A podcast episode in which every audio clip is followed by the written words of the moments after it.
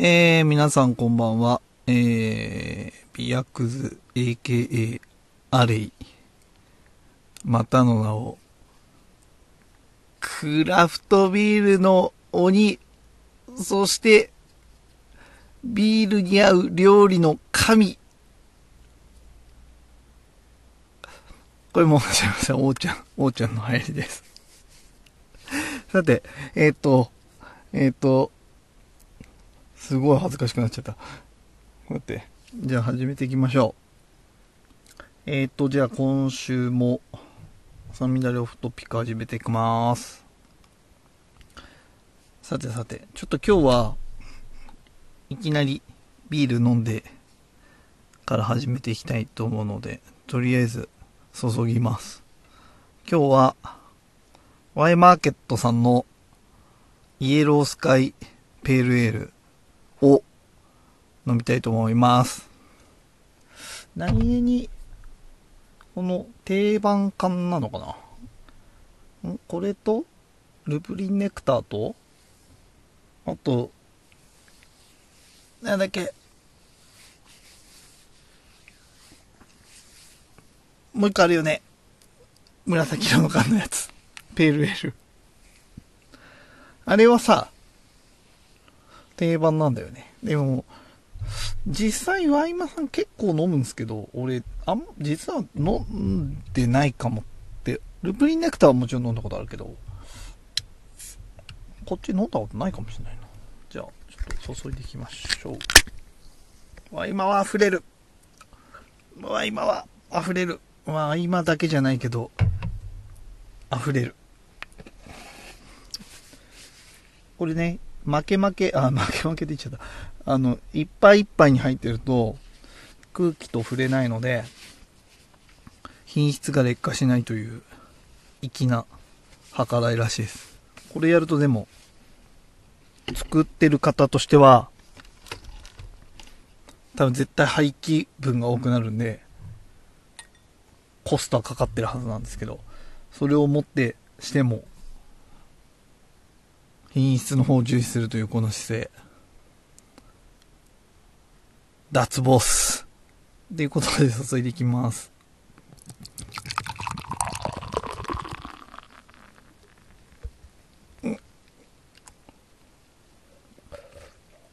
うん。こいつは、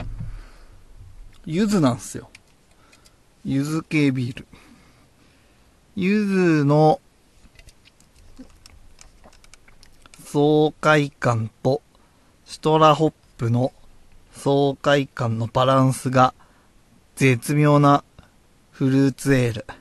口に含んだ瞬間、青空が黄色く染まったかのような、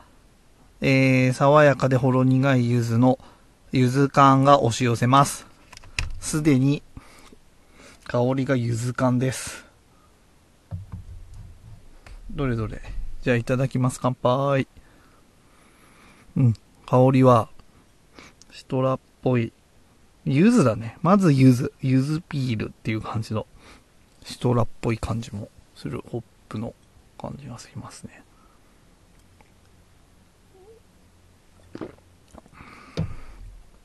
うん。うまい。柚子だな。柚子、柚子苦味。で、ホップ感。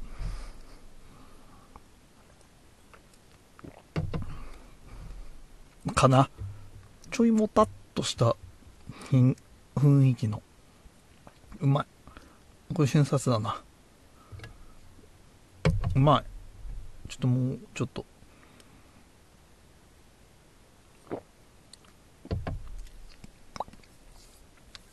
美味しいです。さあ、何をお話ししようか。とりあえず前回のお話してて、この間、あんまり考えないで喋っちゃったから、いろいろ間違ってんなと思って、週末のアルキューレの話したんですけど、あの、下平平は、ロシア軍じゃないですね。全然間違いです。逆です、逆。あの、フィンランド国防陸軍ですね。なので、逆側で勢力としては、すごい間違いをしてしまいました。本当に、大変申し訳ございません。オタクの神風、か、神風じゃない。風上にも置けないと思いました。本当勉強し直してきます。っていうのも、まあ言い訳なんですけど、あれと混じったんす。バシリ・ザイツェフの方と混じっちゃったんで、そ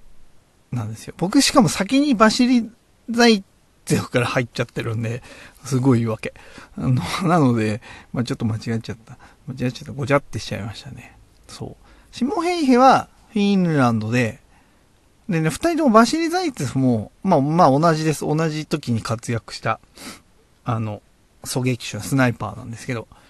あの、バシリ・ザイツェフは、スコープ付きのモシンナガンを使ってるんですよね。えっ、ー、と、で、シモヘイヘは、えっ、ー、と、アイアンサイトって言って、スコープ付いてない、あの、ライフルで狙撃をしてたんですよ。で、どっちもかなりの、あの、腕前で、どっちもしかも元漁師じゃなかったかな。そう。で、ただまあ、バシリ・ザイツェフについては、まあ、あの、スターリングラードっていう映画の主人公でもあるんですけど、多少ちょっとソ連軍もプロパガンダ的なので、あの、射殺人数みたいなのが、あの、公式記録で残ってるんですけど、それはちょっと盛られてるんじゃないかっていう話もあったりなかったりっていう感じですね。バシリザイツフさん。えー、シモヘイヘ。あと一人、なんだっけ。そうね、二人ともね、すごいんだよね。あの、シモヘイヘはやっぱりシモヘイヘを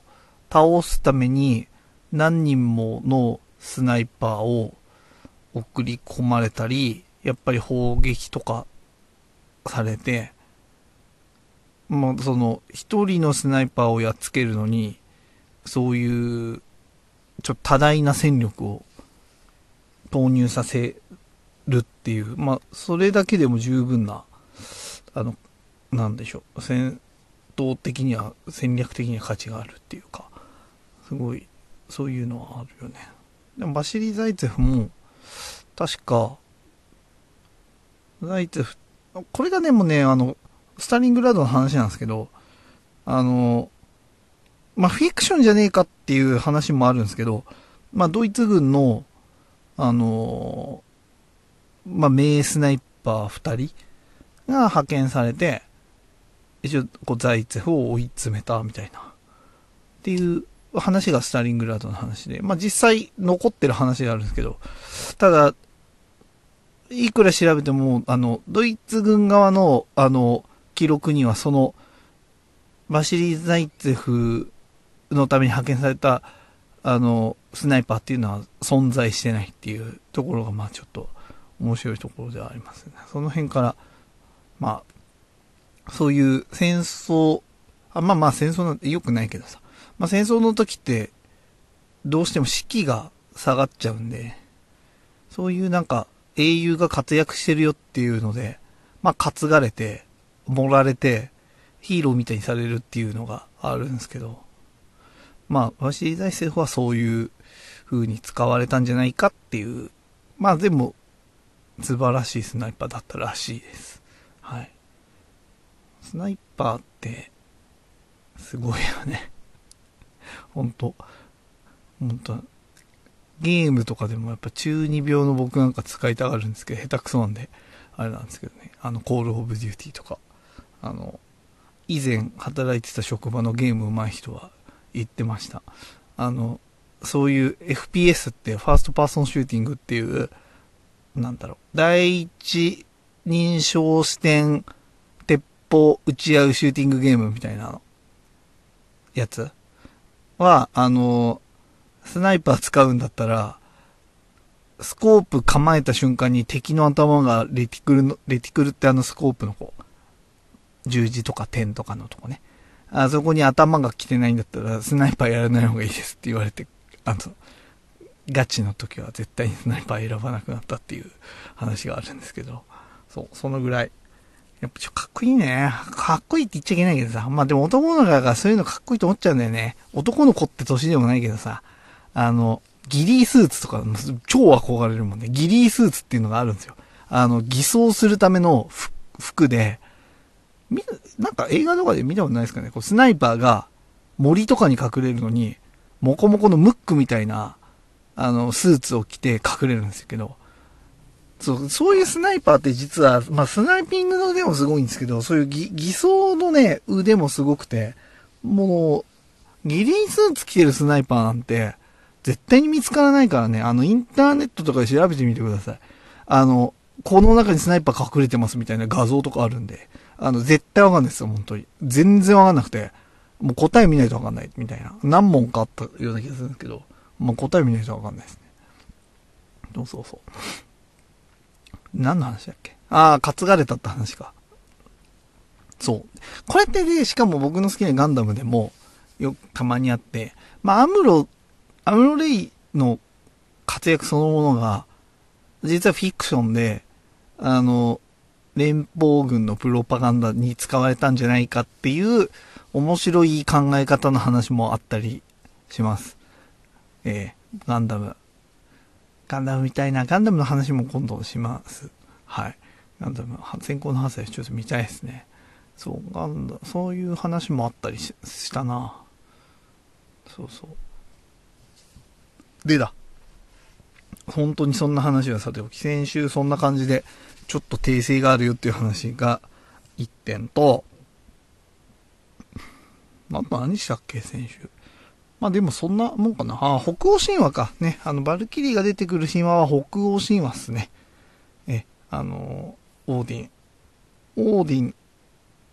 と、アース神族。そうだよな。オーディンたちは最終巨人族との戦争のために、なんだっけね。エインフェリアを集めてるのは。まあ、あれ、これでもちょっとビ、ビンランドサガの話した時もちょっとしたような気がしますけど、北欧神話はやっぱり北欧のその戦士たちは北欧神話信じてて、っていうのがあるから、死生観ってあの、死に、死、死と生きることに対する価値観っていうのが、ちょっと、まあ、狂ってて、あの、戦争で死なないと、戦争で死ねれば、あの、そのバルキリーに勇敢な戦士として神様の兵隊として迎え入れてもらえるっていうのを信じてるから、戦争で死ぬこと自体はそんなに怖いと思ってない、やべえ兵士が結構海賊とか多いっていう、そういう死生観ですね。まあ本当それ、その死生観でいくと、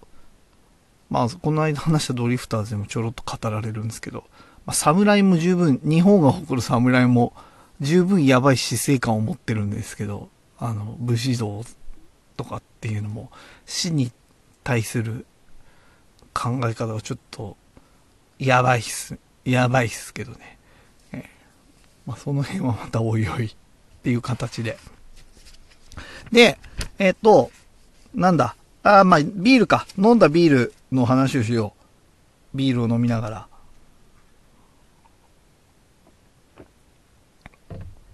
うん。飲んだのは、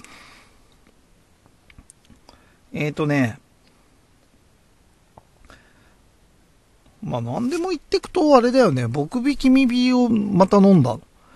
寄り道飲んだから普通のも飲んでみようと思って。でもやっぱりこっちは、トロピカル感が少し薄くて、やっぱりシトラスとか、まあ、ブドウっぽい感じだよね。で、まあ、セゾンっぽい、あの、酵母っぽい味がしてっていう感じ。本当にこれでも安くて、ローソンで買えて、すごいよね、本当美味しいビールが、あの、この値段で買えちゃうんだと思うと、コスパはすごいなと思いますけどね。えー、あとは、ヤッホーさん、同じくヤッホーさんの、好みなんて聞いてないで総理ですね。これ、旨味一番だし。えっ、ー、と、アロマ仕立てホワイト IPA か。これは、もともと僕、これ、多分、これ最初、ソーリーみたいな、旨味 IPA みたいな名前で出てたよね。前。それの復刻なのかなっていう感じがする。これ、その時飲んだ時も美味しいと思ったけど、まあ、今回も変わってて美味しいよね。副原料で鰹節というか出汁が入ってて、まあただ出汁臭さっていうのは、まあ魚臭さっていうのはもう全然ないんだけど、なんて言うんだろうな。ま味の素みたいな雰囲気だよね。あの、親って思うぐらいの旨味が、ベロの、に残るっていう感じなんですよね。だからホワイト IPA なんで、まあちょっと口当たりまろっとした、優しい IPA なんですよ。で、まあ IPA と、まあシトラスっぽい雰囲気の IPA なんですけど、やっぱその、旨味が残るというか、まあ面白いビールっすね。それでいくと、椎茸ラオホって、牛虎さんのやつもすごい、あれも不思議な旨味が残って美味しいんですけど、これ今出てんのかな？ね、今提供できないからホップマン繋がる。まあでもきっとホップマン繋がるんだろうなと思うんで、繋がったら飲みに行こうと思ってます。なぜなら去年飲んでとっても美味しかったから。まあラオホだからね、ちょっとあれかもしれないですけど。でもラオホも美味しいけど、ね、美味しいけどね、いやね、美味しい、美味しいからさ。ラオホ飲みたい時はラオホ飲、飲めたら嬉しいよね。お肉とかさ、燻製と合わせるとすごい美味しいと思うんだよな。でしょ？それと、あと、X ノボの、なんていうの？ミリアットリフレクター？調べたらこれ無数の反射みたいな。じゃあこれ中二病をくすぐる、あの、ネーミングだなと思いました。あの、サイコガンダムマーク2っていうのがガンダムに 出てくるんですけど、サイコガンダムマーク2っていう、あの、サイコガンダムっていうそのなんか、ちょっとでっかいガンダムみたいな、モビルアーマーとモビルスーツの、モビルアーマーっていきなり言われてもわかんないよね。まあ、なんか、まあ、機動兵器っすよ。あの、が使う、あの、リフレクタービットっていう、あの、武器があるんですけど、あの、鏡みたいになってて、ビットって言ってあの、なんでしょう、脳波で動かす、あの、兵器なんですよ、ビットって。ね、あの、こういろんなところに脳波で、こう、無数のリフレクタービット飛ばして、そこにあの、拡散メガ粒子砲っていう、まあ、ビームス。まあ、ビームを撃つと、そのリフレクタービットが、そのビームをさらに乱反射させて、こう、全方位攻撃みたいになって、すごい避けにくいっていう、あの、兵器っす。がかっこいいんですけど。リフレクタービットみたいな名前だなと思って飲んでました。これね、すごいんですよ。もう、缶の裏の読んだら、ホップがストラータ、サブロ、と、えっ、ー、と、アマリロか。もうなんかすごい、すごいじゃんと思って。もう、スター級揃っちゃったじゃんみたいな感じで。飲んだら、まあで、ゴリゴリヘイジなんですけど、まあ飲んだら、もうトラータベリーな感じと、モサブロのココナッツっぽい感じがドカーンってきて、もう、ヘイジー、こういう系ヘイジー飲みたい時の、そうそうこれこれ味で。でね、オレンジっぽい小甘り色が最後、オファってするようなイメージだったかな。うん、美味しかったっす、これは。それ、そういうのが飲みたい気分の時飲んだんで、とっても美味しかったですね。えー、あとは、えっ、と、X ノーのそれ飲んで、で、あと、一番搾りのを飲みました。一番搾り飲みましたってわざわざ言う話じゃないかもしれないけど、一番搾りのね、あの、超芳醇っていう、あの、限定も飲み、飲んだんですよ。これは結構好きで、出てる時はか結構買います。一番搾りがやっぱりすっきり、うまいじゃないですか。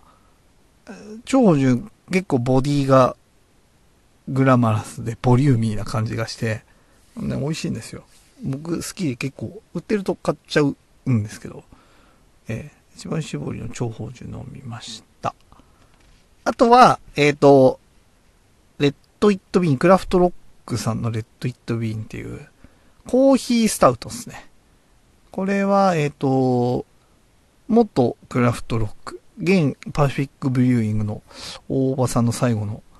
えっ、と、クラフトロックでのビールかな？になる卒業制作のビールですね。えっとね、これは、まあ、コーヒースタウトでした。えっと、まあ、麦っぽい香ばしいスタウトの感じとコーヒーがね、こう、なんだろうな。融合してるみたいな感じの味わいでしたね。なんか、こっからここが麦で、こっからここがコーヒーみたいな感じで、じゃなくて、なんかこう、合体、融合して一つになってるみたいな イメージの香ばしさがあったかな。で、まあ、まあ、スタウトで、美味しく飲みました。そして、あの、バニラアイス、もう、もうですね。もうとペアリングしました。美味しかったっす。まあ、もう、もううまいからね。もうね、好きなんですよ。僕、パルムと、もうが、アイス好きなんですよね。まあでも、チョコミントも好きなんで、チョコミントのアイスもよく食べますね。あと、ラムレーズンが好きです。なので、もうのプレミアムのラムレーズン買いました。あと、あの、ハーゲンダッツのラムレーズンも食った。ラムレーズン好きなんですよね。ラムレーズンすごい美味しくないですか？もうだから、31とか行くと、2個選んでいいんだったら、もうチョコミントとラムレーズン選ぶ率の高さよ。っていうぐらい、それを食べちゃいますね。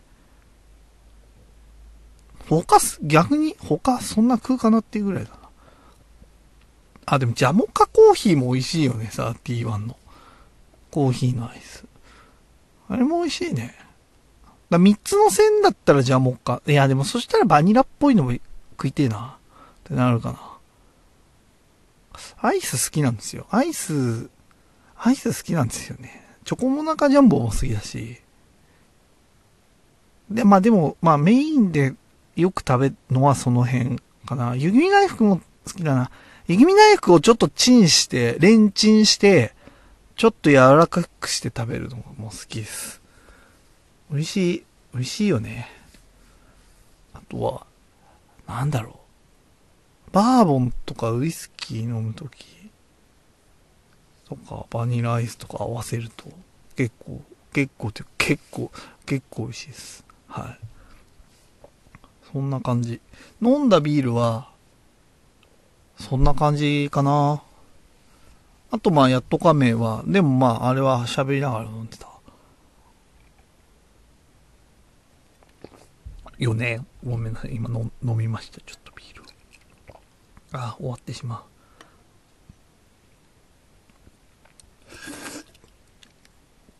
う。ごめんなさい。ジュルジュルしちゃった。よいしょ。でね、最近、なんだ、なんだろう。あの、すごい太ったんですよね。そんなアイスの話してますけど、すごい太って、美薬図史上、人生で一番太ってるっぽいぐらい太って、何にせよ体脂肪やべえなっていう感じなんで、あの、あんまり知られてないんですけど、まあリアル知り合いには知られてますけど、僕自転車に乗、乗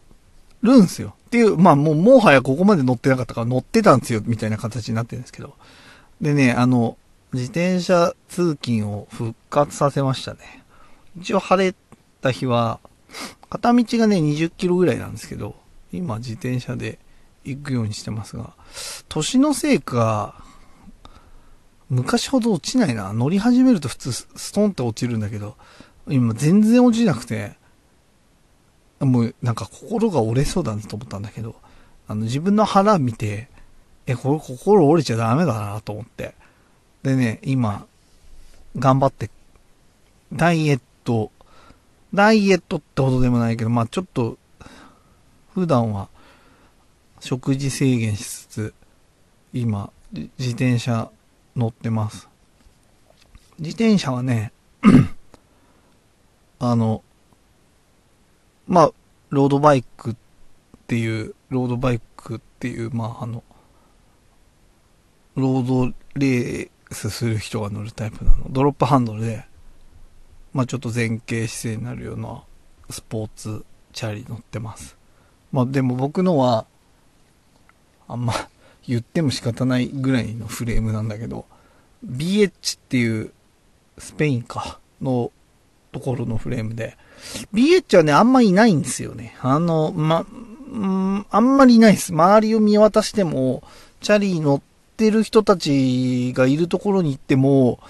BH のフレーム乗ってる人は、ほとんどいない、いないですね。だからたまに BH 乗ってる人いると話しかけたくなるぐらい乗ってます。別にね、僕 BH にすごいこだわりがあったわけではなくて、あの、僕自転車フレーム買って、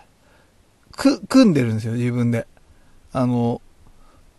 なので、あの、たまたま 安く手に入る進行フレームみたいなのがあったんで、それで、それを、えっ、と、一から組みました。いろん、まあ、結構余ってる部品とか、買い足しもしたけど、もともと会社に自転車やってる人がいたので、あの、その人がくれたりする部品とか、いろいろガチャガチャ合体させつつ、結構時間かかったかな仕事の後、会社で組んでたから、完成までにちょこちょこ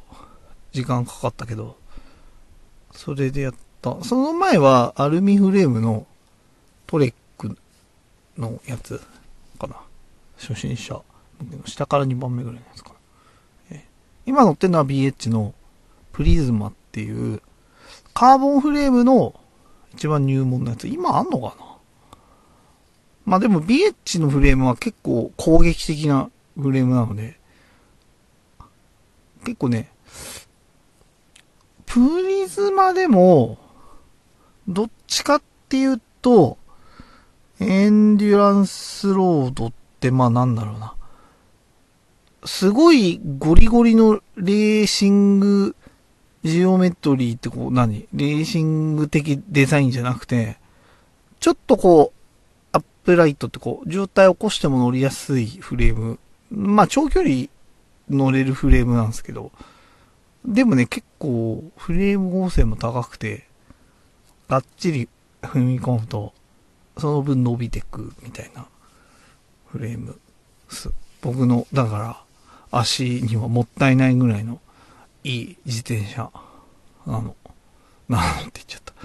なんですよ。ええ。でまあ、それで乗ってて、もうでも、すごい体が重くなったんで、あの、全然今焦げないですね。ようやくね、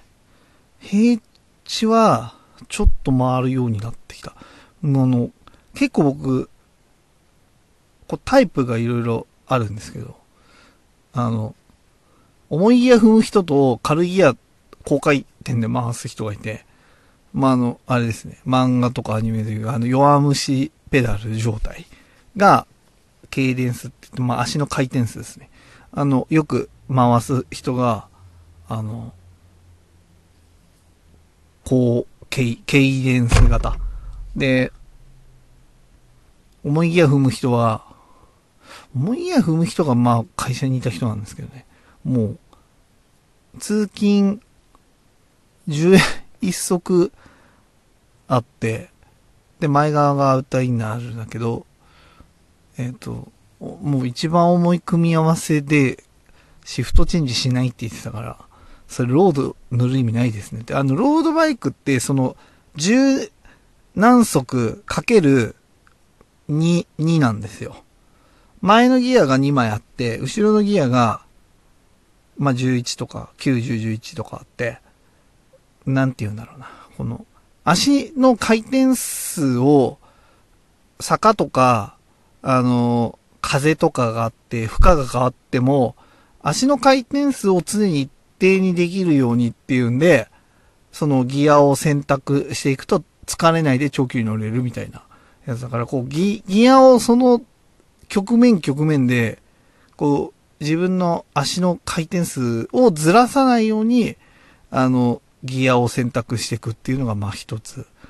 あの、ロードバイクのいいところなんですけど、もう、アウター、アウターで一番重いの固定するんだったら、良くないですかもうってよく言ってました。あの、僕はそんなに重いギア使わない。むしろ僕あの、重いギア踏めないんで、あの、よく使うギアってやっぱ汚れてくるんですよ。ギア見ると。あの、乗ってる人が見ると。この人はここのギアいつもよく使うんだなっていうところで。あの、恥ずかしいぐらい重、あの、後ろの重い方のギアが、あの、ピカピカしてて あの、大きい方のギアが軽いんだけど、あの、そっちはもうね、あの、すごい汚れて、使い込んでるっていう感じで乗ってましたね。今も、まあそんな感じですけど。そう。特に坂が全然ダメですね。自分が重いっていうのもあるし、全然足も、筋力とかもきっと落ちてるんでしょうね。なので、全然今までみたいに焦げないんで、ちょっとやきもきしながら今乗ってますけど。まあでも、せっかくなんで、ちゃんと乗ろうと思って。で、ほんと昔の栄光みたいの言うわけじゃないし、大した話じゃないんだけどさ、あの、いろいろこう自転車って、あの、お金払えば、あの、大会みたいに出れるんですよ。あの、走行会みたいな大会みたいな。で、いろいろあって、競技は。あの、なんだろう、ずっとぐるぐる周回コースみたいなのを走るっていう競技も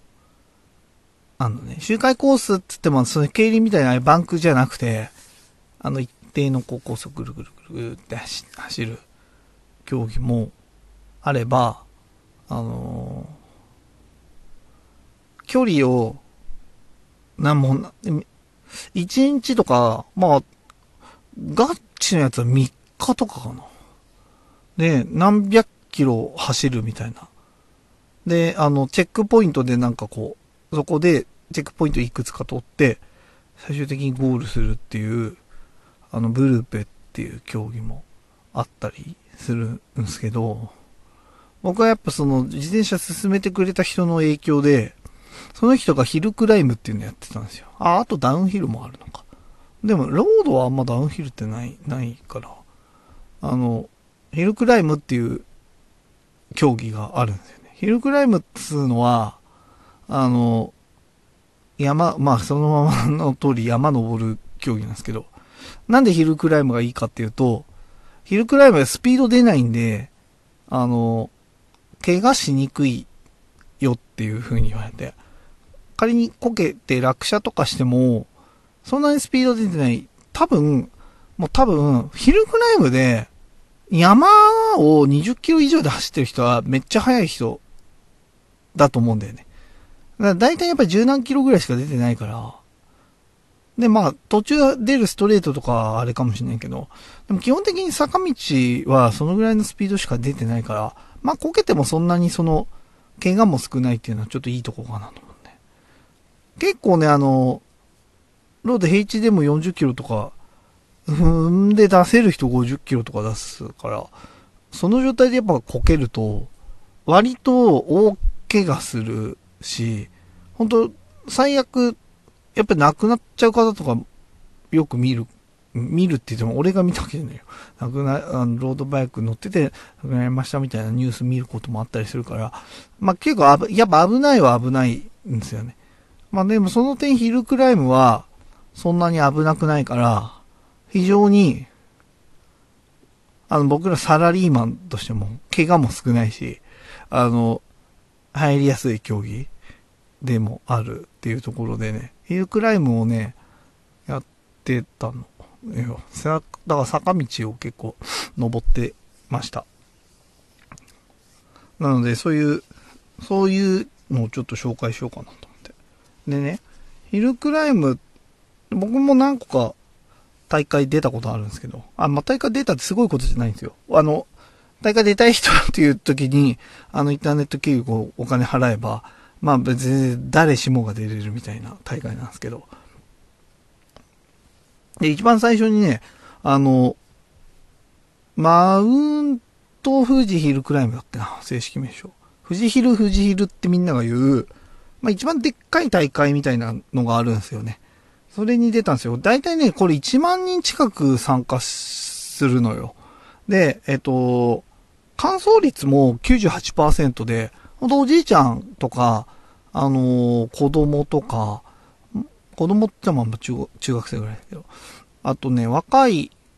女性とか、まあ若い女性は別にどの大会でもいるっちゃいるんだけど、あの、もういっぱい参加してて、まあ結構ね、あの、いろんなこう出店とか、そういう B 級グルメとかも出てて、まあお祭りみたいな感じで参加もできるし、で、これがね、あの、まあ出やすいし乾燥しやすいっていうので、これ出たんすよね。で、この富士ヒルの大会で、だいたい1時間、乾燥すると、あの、まず、もらえるんですよ、参加賞みたいな。あの、ね、スペーサリングってもらえるんだけど、コラムスペーサーっいう、まあ、なんだろう、部品？部品もらえるな、くっつけれる。自転車に。で、青色のやつがもらえる。で、1時間半を切るとブロンズって言って、あの、ブロンズのそのリングになって、1時間15分切るとシルバーで、で1時間5分以内に入るとゴールドがもらえる。で、まあそれがどれだけすごいかっていうと、だいたい1時間半切れると、ん？全体の30%ぐらいだっけな。そうそう。偏差、自転車偏差値的に言うと60ぐらいだから、そのぐらいになるのかな。まあでもまあそのぐらいの感じ。で、まあ、富士ヒルでブロンズですって言うと、まあ脱初心者のタイムみたいな感じなんですよ。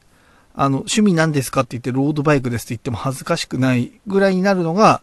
まあ富士ヒルの、えっ、ー、と、1時間半切る、ブロンズ？90分切りなんですよね。なんで、ちょっとそれをずっと目指してて。で、ちなみに言うと1時間15分切るシルバーだと、えっ、ー、と、ヒルクライムを主に専門にやる人をクライマーって言うんですけど、あの、自分で、あ、僕クライマーですって言っても、あの、大丈夫なタイム、恥ずかしくない。み、みんながおそうですねって認めるのが大体この富士ヒルのシルバー1時間15分切れると、これでね、もう多分全体の10%ぐらいになっちゃうんじゃないかな。10%ぐらいだと思うんだよね。で、もうゴールド1時間5分切りますは、もうカテゴリーによって優勝する人レベルのタイムですね。1時間5分ってすごい早いよ。うんあ、で、そう。で、富士ヒルは、長いの。これね、ちょっとヒルクライムの大会にしてはね、コースが長いんですよ。えっ、ー、とね、25キロぐらい走ります。で、えっ、ー、とね、えー、スバルライン、富士山の、の、えっ、と、入り口手前ぐらいからスタートで、えっ、と、5合目の駐車場がゴールですね。の25キロ。で、まあ、基本的にここの道を自転車貸し切りで走れるっていうのはなかなかまあ、まあ普通に走れんだけどね。普段も確か。自転車は。なんだけど、えっと、まあ自転車専用でこう走れるっていうのはなかなか、まあ面白いっていう大会なんだよね。で、やっぱりこう、まあ本当にお祭りみたいで前日とかに受付するんだけど、その時もいっぱいイベントとかもやってたり、やっぱりそういう自転車のそう、部品、パーツのところが出てたりとか、そういういろんな新商品とかの展示とかもやってたりして、まあそういうの本当に見る、自転車やらない人と一緒に行って見るっていうのもできる感じかな。で、えっ、ー、と、当日はね、朝集まって、あの、やっぱりバカみたいな、バカみたいって言っちゃった。人数いるので、あの、第1ウェーブ、第2ウェーブってどんどんどんどんこ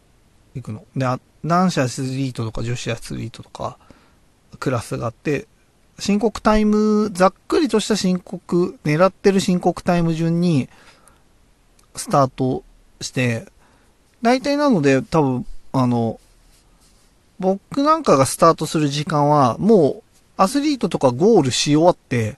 むしろ降り始めて、下山し始めるぐらいの時間帯だったりはするんだけど、結構、そう、な途中ぐらいまで行くと、下山してる人たちとこうね、すれ違ったりすることもあったりするっていうのがあったりする。そのぐらいちょっと人数が、参加人数が多い大会で、あんまりこれやんない人にはわかんないかもしれないけど、平均シャドウが、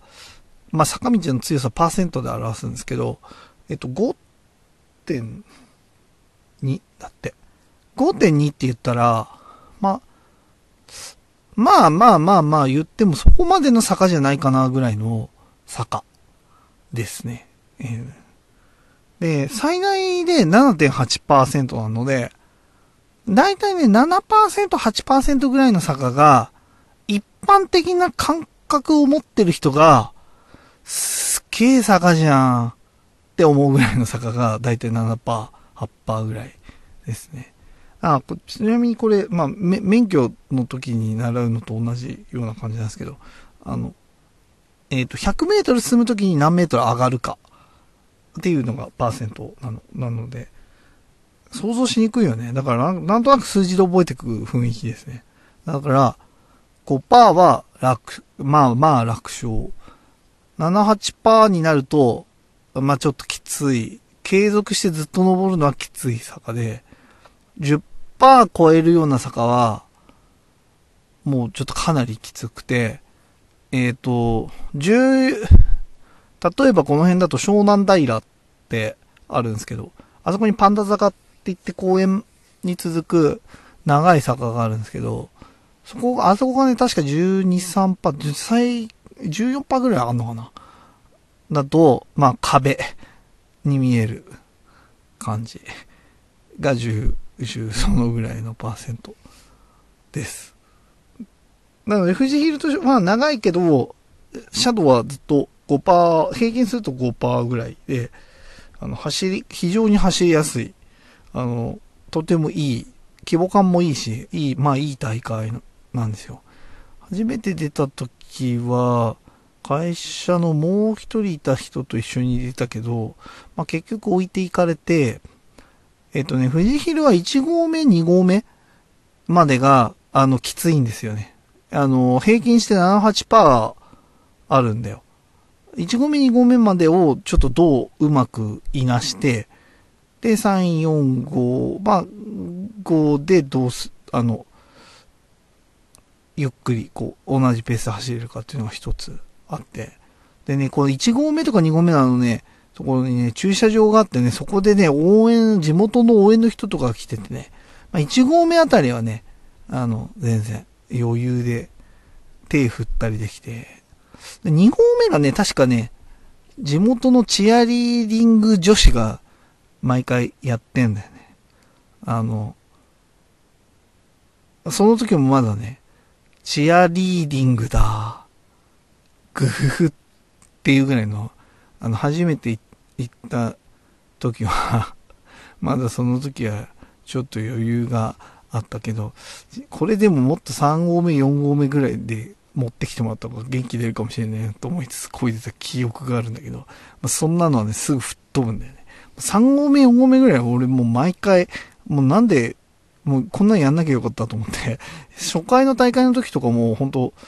や、やもすれば90分切るかなと思ってたけど、全然そんなことなくて、あの、大体、まあ、これね、今、今っていう、今最近はもうフィルグラム出てないけど、あの、毎回思ってんのが、なんで俺休日に金払ってこんな厳しい、きつい思いをしなきゃいけないんだろうと思って、こんなのしなきゃよかった。らもう二度としないって。毎回心で 思いながら、あの山を登ってるっていう感じなんですよ。本当にきつくて足もつるし、足、自転車でもね、足つっても頑張ってこいでるとそのうち足の次が治るっていうね、謎、謎ですよね、あれ。めっちゃきついけど、多分出たことある人わかるけど、きついなと思ってこいでる。で、も声、そこそこ焦げるんですよね。でね、宇治ヒルは、えっ、ー、と、4号目かな、最後、あの、シャドウ、ほぼ0%になる平地が何百メートルか続くんですけど、そこで、えっ、ー、と、一回、あの、そのさっき言った前のギアをインナーっていう方に落とすと、めちゃめちゃ全体的に軽くなる。まあ、いや、後ろが11段だとしたら、軽い11段と重い11段っていうのの22足の中から自分の足に合ったのを選ぶんだけど、えっ、ー、と、まあ、基本的に山登る競技の時は、まあ、変態ありますよ。アウター縛りって言って、外側のギア使ってる変態な人もいるんだけど、まあ、基本的にインナーに落として、くるくるみんな回して漕いでるから、あの、それをね、一回ね、その平地の時にアウターにちゃんと入れてあげて、で、しっかり漕ぐっていうのが、あの、とっても大事。そう。で、あとね、本当に焦らずね、一定のペースを保つっていうのも結構大事。でも根本的にそのペースが狙ってるタイムに行かないと、もう絶対行かない、行かないし、なんだろうな。昼くらいは奇跡が起こらない。もう毎回の努力とかやってきたことが、ただ出るって、その大会だからすごいみたいな、そういうのは出ないです。あの、一人で我慢大会してるようなものなんで、あの、もう基本的にやってきたものがそのまま出るっていう感じではあります。まあ本当に上の人たちは駆け引きとかがあるのであれですけど、まあ本当僕たちが出るような低いクラスはそういう感じ。もう我慢大会って感じ。ほんとね、で、毎回やらないやらないと思ったんだけど、初めてゴールした時はちょっと感動しちゃってっていうか、初めてじゃなくても毎回感動してるけど、やっぱりゴールして、景色見て、あ、ここまで自分の足で登ったんだっていうか、この景色を勝ち得たのは、この自分の足なんだって思うと、なんかすごい気持ちよくなっちゃって、で、帰り、ざーっと降りて、っていう感じああ、でも、そうそう、途中面白いんだけど、その、まあ、応援がね、結構ね、やっぱりその何合目何合目で応援されたりすると、すごい、やろう、やろうっていう元気が、すごい辛い時って、励まされると元気出んだなと思って、あの、すごいね、元気出るのと、やっぱりその降りてくる、早い人たちはもう、降りてくるわけ。下山するわけ。で、あ、こ、この後もうちょっときついけど頑張ってとかさ、いろいろ言ってくれんのよ。もうちょっとだよとか、あと、何キロぐらいだよって言ってくれたりする人とか、めっちゃいて、もう、なんか、もう返事できるような状態じゃないけど、めっちゃ嬉しくて、ちょっと力出るよねっていう感じで。で、富士ヒル最後の最後、何百メートルか、最後またきつくなるゾーンがあって、で、ゴール前とかはみんなこう応援する人が、あの、溜まって見ててくれるんだけど、そこで毎回面白い、あの、大声出してるおじさんみたいなのがいて、あの、回せー!みたいにずっと怒鳴ってる。回せ回せ回せー!つって、ここで踏まねえでいつ踏むんだって言ってるおじさんがいて、もう俺初めての時それ聞いて、うおーって力出て、めっちゃ踏んだんですけど、あの人、知らない人のために、あそこでずっと叫んでんのかなと思ったら、すげえいい人だなと思って。結構ね、毎年そこはね、いますね。大体いるし、結構ゴール前、最後のゴール前とかやっぱ叫びながら入っていく人とかを見て、結構、まあ、あの、そういう、なんでもないけどさ、素人がやってる、そういう大会だけど、ちょっとドラマチックなそういうのもあったりして、ちょっと面白かったりはしますよね。えー、結構有名な人とか見て、なんかね、モデル、女性でモデルで、美人さんでなんかいるよね。なんかよく出てる人とかも見れたりとかするけど、めっちゃ早いけど。そう。で、大体取り巻きの人にこう囲まれながら走ってくっていう感じなんだけどさ。そうそうそう。富士ヒルはそんな感じ。毎回、何回出たっけな ?3 回か4回ぐらい、ん ?1 回、2回、3回で4年目は出てないかな。で、去年、その後からも出てないのか。そうだね。3年連続ぐらいでもう出てないかな。今年6月にあるんですけど、6月もあってだから、そうだね。最後の時なんて全然練習しないで出てたから、今までで一番、今まで一番遅いってことはないけど、2年目が一番早かったんじゃないかな。それでもやっぱり90分切れなくて、1時間30、何分だっけな。まだあと、あれ7分ぐらいだったんだっけな。まだあと詰めなきゃいけないのこんなんだっていう思った記憶があるな。そうそう。毎年ね、出たいなって思うんですけど、最近は出てないですね。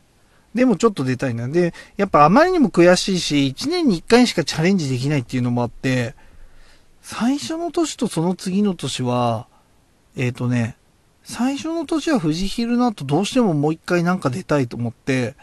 えっ、ー、とね、今もない大会だけど、ナスヒルクライムっていうのに出たな。その時もそのモデルさんいたな。うん、最初、おおって思って見んだけど、お尻とか見ちゃったりするんだけど、あの、もう全然余裕なくなるよね、もう全然。あの、もう、何にも思わないね、そういうのあっても、もう、あの、早く終わんねえかな、みたいな。もう早く終わんねえかな、みたいなさ。毎回そう、どの大会出ても毎回そう。なんで俺金払ってこんなことしてんだろうって、毎回思ってる気がする。でも、こう、不思議とゴールすると、また次もやりたいってなるんだけど。なぜヒルクライムは、えっ、ー、とね、えっ、ー、とね、日光ロングライドっていう大会の中のヒルクライムの部分だけ抜いた大会で2年ぐらいしかやんなかったんじゃないかな。えっ、ー、とね、それに出て、それはそれでまあ、短い。えっ、ー、と、十何キロかな。普通ね、ヒルクライムの大会って14キロとか13キロぐらいの大会が多いんですよ。なので、えっ、とね、それは、えっ、と、そのぐらいだった。で、実は、その、その時思ったのが、その、さっきから言うように、富士ヒルはすごい走りやすいんですよ。なんでかっていうとね、あの、まず、スバルラインのコースがいいんだよね。あの、基本的にその最初がきついって言ったけど、最初きついのと、まあ、つづら折りって言ってこう、なんだろう、カーブ、カーブ、カーブの連続なんだけど、まあ、カーブ、カーブ、カーブの連続の方が先が見えないから、心が折れないっていうのが一つあるのと、あのね、毎回ちょっと似たような感じ。フラットに近い、ちょっと緩くなって、ちょっときつくなってカーブあってみたいな、同じようなのの繰り返しで、しかも、富士ヒルは、さっき言ったように、その、前半きつくて後半は楽なんですよ。まあ、最後の最後ちょっと差があるけど、だ基本的に、その、きつ、体がきつくなってからは、コースは緩くなるっていう感じなんですけど、えっ、とね、箱根ヒルクライムはね、えっ、と、あ、箱根じゃない、ごめんね。ナスヒルクライムは、コースの中に2回ね、結構下りがあるんだよね。なんで、すげえきつい、下る楽の後、結構きつい登りがあって、また下るのよ。で、結構きつい登りがまたあってっていう感じで、えっ、ー、とね、半分過ぎたところに2回それが来るから、あの、やっぱり、組み立てにくいっていうのがある、あった。でもそれは1回しか出てないかな。と、あと出たのはね、えっ、ー、とね、その次の年かなは、本当にもう、ヒルクライム出たいマンになっちゃって、すごい行った。えっ、ー、とね、富士ヒル行って、で、えっ、ー、とね、焼いた八方ヶ原ヒルクライムっていうのがあるんですよ。これあんま人気なくて、っていうのも、富士ヒルが、まあ、すごい有名な大会で、あとね、あの、春菜でやるやつがあるんですよ。それが、えっ、ー、と、まあ、それも同じぐらいでかい大会。と、その、超人気で言うと、乗鞍っていう、乗り、あの大会があるんですけど、乗鞍はも抽選がすごい。一番人気ぐらいで抽選すごい。まあ、普段は走れないとこ走れるっていうのもあるし、乗鞍はね、富士ヒルよりちょっときついぐらいのコースだけど、全体的に高いんじゃなかったかな。標高が。乗鞍出たいなと思ったけど、出れてないし、焼いた八方原昼ぐらいは多分ね、乗鞍と同じ週にやるんじゃなかったかな。だからあんまり人気がないんだよね。みんなやっぱり乗鞍の方がでかい大会で、焼いたは全然人出ない大会だから、焼いたって栃木の、まあ僕栃木出身、栃木出身って言ってますけど、焼いたなんて、あの、僕の住んでる小山、僕の住んでるというか、僕の生まれ育った小山とか、住んでた宇都宮のちょっと南の鈴の宮ってとこ住んでたんだけど、そう、ここからでもう1時間以上かかるもんね。めっちゃ遠いよね。栃木の人からしても遠いと思っちゃうような場所で。ここはね、ただ、これはね、めっちゃきつかったな。平均シャドウ7.1%ってなってんだけど、で、コース自体13.4%なんだけど、えっ、ー、とね、後半がね、ほぼ8%以上が続くんじゃなかったかな。でね、めちゃめちゃきつかった。これ、だって、最後の最後ゴールするとさ、なんか展望台みたいなのがあって、もうゴールした時あんまりに疲れて、ちょっと展望台から、展望台からさ、最後こう頑張って登ってくる人たち、人たちの姿が見える。だそれ見ながらさ、ぼーっとしてたらさ、全然知らない人にさ、これ、平均シャドウ7.1%って嘘っすよねって話しかけられたっていう逸話があるぐらい、あの、きつかったんです。で、まあ、嘘とも言い切れないんですけど、これ実は平均シャドウって、さっき言った通り、あの、100メートル進んで何メートル上がるで、だからコース全体を通して何メートル上がるかっていうので、全体のシャドウを出すんですよね。それが平均になっちゃうんですけど。で、えっ、ー、と、焼いたは、えぐくて、最後のね、10%ぐらいが、いきなり緩くなるんですよ。めちゃめちゃ緩くなるんだけど、途中がめっちゃきついから、なんだろう、途中まで登ってるのはずっときついみたいな感じ。だからすごい難しい、これは難しかったな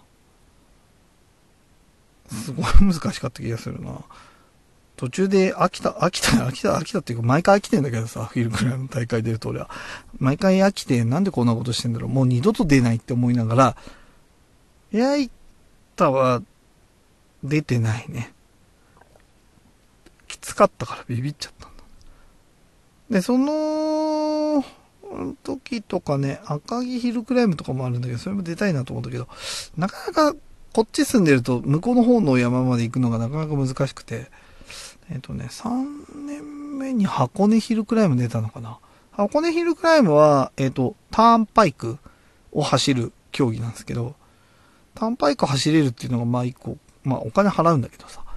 お金払うんだけど、走れて、箱根もた、まあ、あのね、やっぱね、通行止めにするのが高そうな道路を通行止めにする大会高いね。富士ヒルも1万するでしょ。箱根も1万ぐらいしたんじゃないかな。焼いたら安かった。5000円ぐらい。半額ぐらい。箱根ヒルクライムはターンパイク走るんですよ。で、これがまた、やっぱ車専用の道路なので、これも平均車道7.2%って書いたんだけど、まあ、嘘で、嘘じゃないんだけど、あの、まず、タンパイク車とかで走ったことある人わかると思うんですけど、あの、入ってって、いきなりめちゃめちゃ登るんですよ。あの、もう壁みたいな登りがあるんですよ。でしかも先が見えちゃって、一応あそこまで走んなきゃいけないんだみたいな見え、見えちゃうぐらい、どまっすぐ壁みてえな坂があって、まずそこが、えっ、ー、と、始まってすぐそれなので、あの、やる気をそぐっていうのがあれなのと、これもまた、えっ、ー、と、コース的には、えっ、ー、と、最後の最後緩くなるだから途中まですごいきついっていう感じで、だいたい平均車道が下がってるから、これまで9%ぐらいじゃなかった。実質9%ぐらいをずっと登るみたいな大会で、先ほどから申し上げてますように、9%登るって結構だるくて、だるいんだったら金払って出んなよって感じなんだけど。これで、もうこれで、まあこっちも13キロぐらいかな、13.8キロか。なんだけど、まあ、面白かった面白かったけど、なんだろうね。なんか、優勝下、なんか女子がすごい、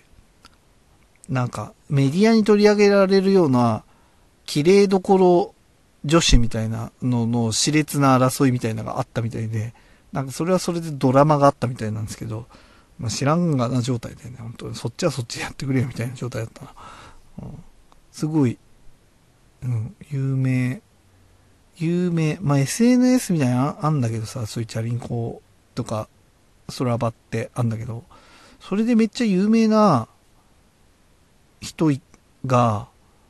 いて、あの人だって思ったのは覚えてる。あれだ、あれだと思って、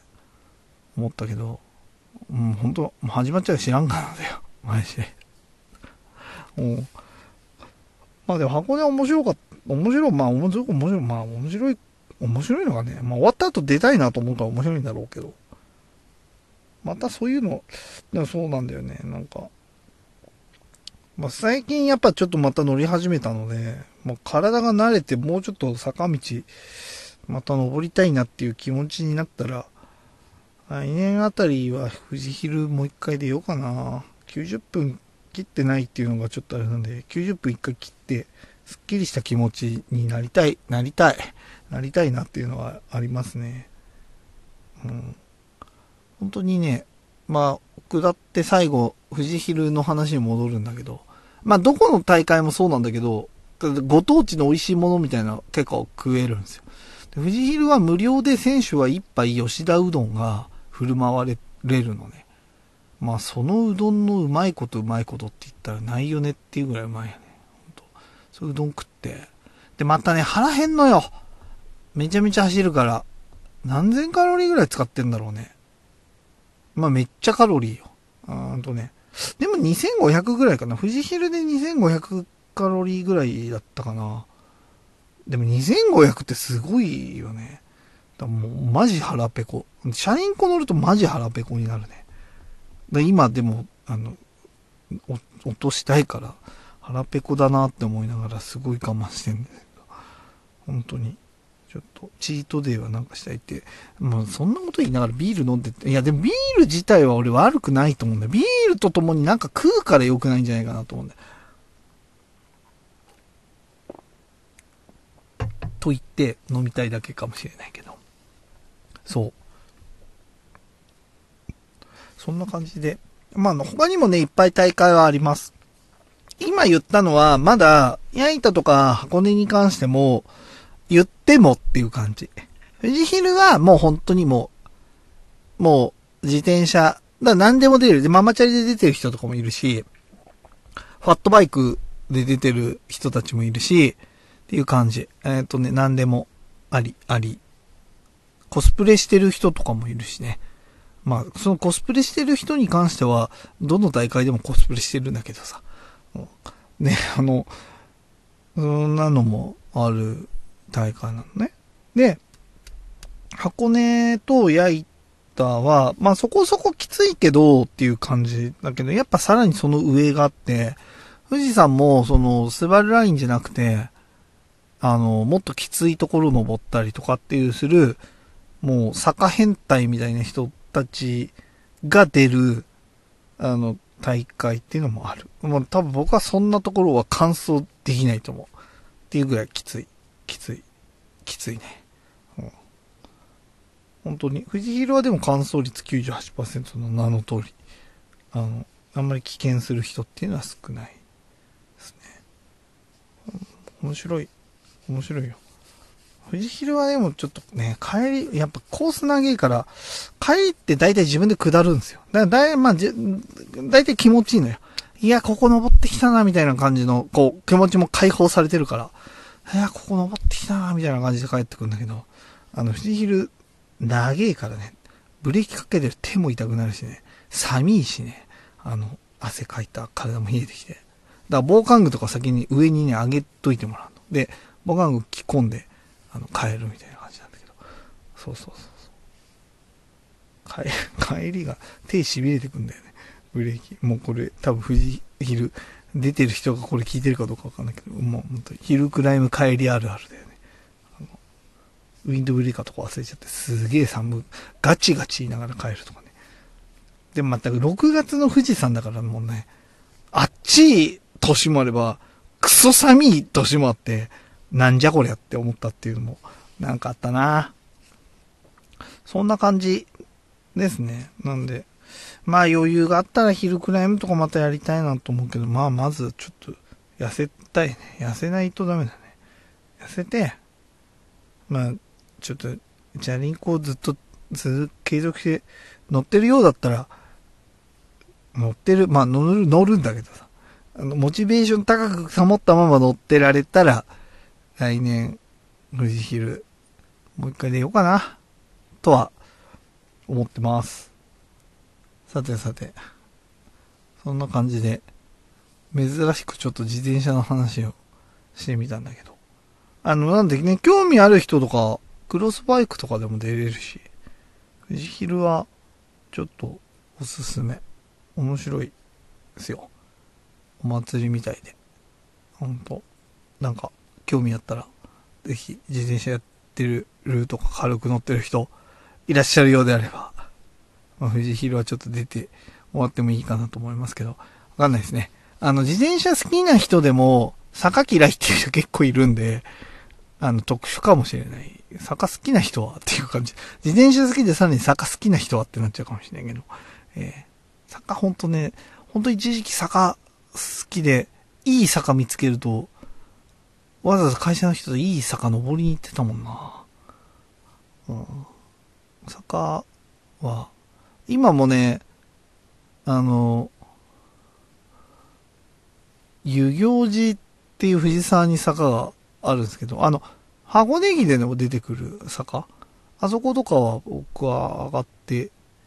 会社行くんだけど、ちょっとリハビリで最初もうぜ、最初の久しぶりに乗って遊行寺行ったら、死、死ぬなと思って、俺よくこんなん登ってたなと思ってんですけど、えっ、ー、と、今、最近はまた登ってるけど、全然遅いね。体がまず重くなったなと思ってますね。結構、空場っていうそのアプリで、区間区間でタイムを取れて、それが全国、全、ここをチャレンジした人中何位みたいなので、遊行寺、まあまあ、上位30%ぐらいに入ってるぐらいのタイム出してんだけど、そんなんマジ出ないよね、もう。もう他にも色々出してるとことかあったけど、出ないよね、そんなの。すごいね、出て、出てんのがね、えっ、ー、とね、知ってる人しか知らないけど、藤沢の、あの、トライアルとメルシャンの間の坂を、えっ、と、藤沢の方から茅ヶ崎の方に行く時に登る坂は、あそこは何千人かいるし、あそこでまあスピード出す人っていうのも少ないと思うけど、多分あそこ、多分、僕シングルも、シングルって上から何位みたいな感じだったんだと思うな。全体6位とかかな。とか、会社の前の坂はさ、まあ、極端に人も入り少ないけど、それもシングル持ってんのと、あと、まあ、今確認してないけど、前は、あの、本店、あそこの、えっ、ー、と、三昧、焼肉屋三昧の本店、本店の前のスプリントは、えっ、と、持ってた気がする。スプリントのタイム持ってた。シングル。それもシングルで。10じゃあ10位、全体の10位以内持ってたけど、スプリントであんま飛ばすと死ぬなって思うから、あんまり良くないなって、で死ぬ気で漕いでたんだけど、その時は。でもあれ多分こけたら死ぬかもしれないっていう感じだったな。あとは、なんだろう。北の方で七曲がりのダウンヒールとかもあるけど、あそこはちょっと狙いすぎると死にそうだから、本当に死にそう。まあ、どれも本当に死にそうかもしれないけど、本当に死にそうだから危ないね。ダウンヒールとかあんまりちょっと、躍起になって向きになってやっちゃ良くないね。ね。だから本当はね、湘南平をもっと早く走れるようになりたいのと、湘南平を7分切ると、多分富士ヒル1時間早入れるっていう僕の中で謎の計算式があるんだけど。まあ、いや、そんなこと。な、だらだらだらだらちょっとマニアックな自転車の話しちゃった。うん。まあまあ、そんな感じ。そんな感じで、ダイエットを、ダイエットをしてるっていう話を、要約すると。だから本当にちょっとモテ、モテボディになるために頑張ります。はい。ちょっとこの醜いお腹をちょっと引っ込めたいなと思ってます。ちょっとね、日焼けしてきました。なので。えー、まあまあまあまあ、そんな感じで、ちょっと今日はこんな感じで終わりにしたいと思います。すいません。唐突な終わりで大変申し訳ないです。えー、また、来週も何かしかの話をしたいと思います。結構僕思うんですけど、これ、ポッドキャストやって、一人でこの雑談でやってて、このぐらいの長さ毎週やってるって、なかなかあんまいないのかなって気もしてきた。だから、面白くない話の時もあるかもしれないけど、毎週継続して頑張っていきたいと、頑張、別に頑張ってはないけど、頑張っていきたいと思います。はい。まあまあ、そんな感じで、えっ、ー、と、今日も最後までご清聴ありがとうございました。また、次も聞いていただけると幸いです。それでは皆さん、さようなら。また来週。